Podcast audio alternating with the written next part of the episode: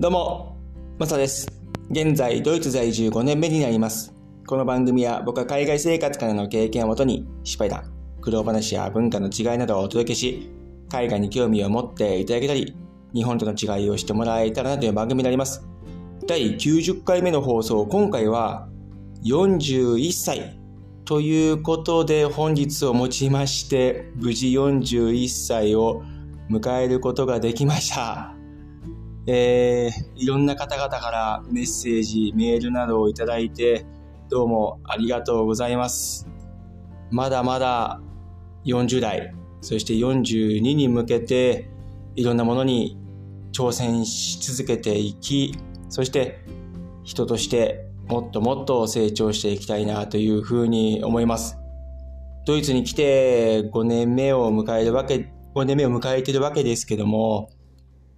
本当に早いなっていうふうに思います。そして40歳になった2020年、コロナの影響でいろんなことが変わり、自分自身も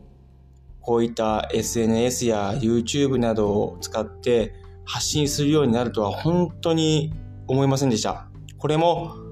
また僕として新たな挑戦だったと思いますし、コロナがなければこういうこともやってないのかなっていうふうにも思います。なので、その時その時で自分が何をしていくべきなのか、何をするべきなのかっていうのは常にアンテナを張って、これからも行きたいと思いますし、そしてそこにチャレンジ、成長というものにつなげていきたいなというふうにも思います。今日の放送はちょっと短いですけども、今後とも皆さんよろしくお願いします。さあ、素敵な一日をお過ごしください。ではまた次回の放送で。チャオ